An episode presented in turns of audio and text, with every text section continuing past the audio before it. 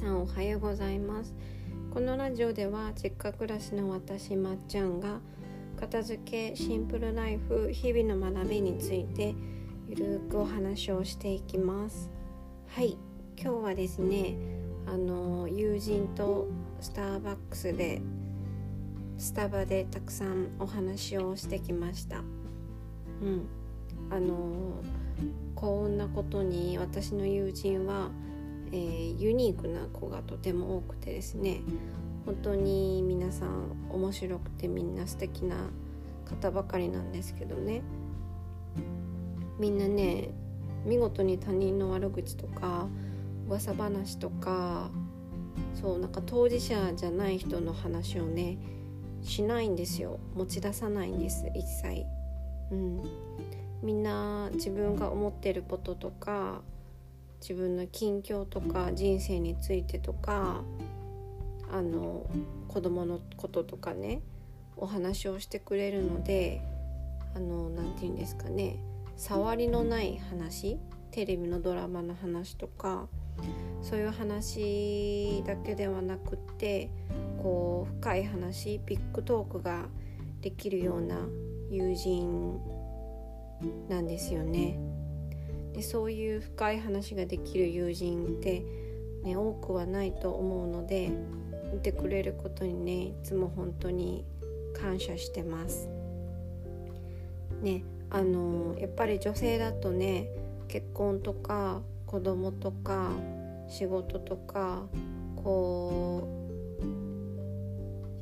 生きてる世界がね変わってくることもあると思うんですけどそういう軸になるところ大切にしてることがやっぱ似てる子っていうのは生活状況が変わってもねいざ会ってみるとね話が合わないってことがないのでそうずっと会ってお互い刺激がねもらえる関係であるっていうのはすごくありがたいです。はい。では今日のトピックに移ります。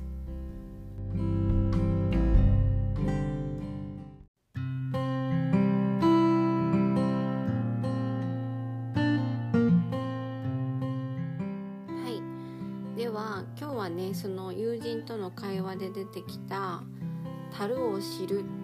っていう言葉についてお話をします。はい。その会話をしてた時に私はそれってなんか仏教の話だっけなんだっけってなりましてちょっと家帰ってからね調べたんですねで多分ね知ってる人はねもちろん知ってると思うんですけど中国の老子なんか有名な哲学者さんの言葉で「樽を知る者は富む」っていうね言葉なんですね。これはまあそのままの意味で満足することを知っている人はたとえ貧しくても心が豊かであることっていう意味のことわざなんですよ。うん、まあ今自分が持ってるものとか今の自分の環境にこうちゃんと満足して、うん、不満を得まずにねでその状態に感謝をしている状態がまあ心が豊かであること。っていう意味だと思ったんですけど、うん。まあ、今自分がね持ってるものってなかなかこう気づかなくって持ってないものに対する不満をね言うことって構あると思います。うん、なんでですかね。なんで自分が今持ってるものって目に入らないんですかね。持ってることが当たり前すぎてなかなか気づかないんですかね。やっぱり一回自分が持ってるものとか置かれてる環境とかそういったものに目を向けて感謝することって心を豊かにするためにもすごく大事なんだなって、うん、思いました。はい。でなんか調べてみたらね続きが続きっていうか前後のね文章があったんですよ。この「太郎知るうんちゃらかんちゃら」の文章にも。なのでちょっと一節をね現代文語訳してあるものを今から読んでみようと思います。はい。いきます。他人を理解することは普通の知恵の働きだが自分自身を理解することは優れた知恵の働きが必要である。力があるものは他人に勝てるが本当の強さがあるものは自分自身に勝つ。満足することを知っている者は心が豊かであり努力を続ける者はすでに志がある。はい。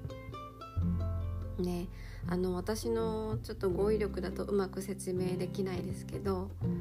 こうすごく大切で確信をついたことがね書かれているなって思いました。うん。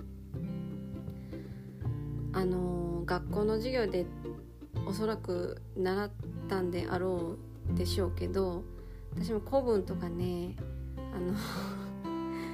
そういう授業あんまり好きじゃなくて退屈でほとんど寝ているかテスト勉強ぐらいしかやらなかった学生だったので、うん、あんまり覚えてないんですけどか中国の老師さんめっちゃいいこと言ってるやんって今日改めて気づいたので一回ねあの本をね読んでみたいなって思いました。はい。ね皆さんもあの今持ってるものに目が向けれずに現状の不満を言ってることがもし多いのでしたら今自分が持ってるものとか環境にね一回目を向けて感謝をする言葉に出してみるって一回うんトライしてみてください。はい。樽を知る者はトムっていうお話でした。はい。お聴きくださってありがとうございました。では皆様良い一日をお過ごしください。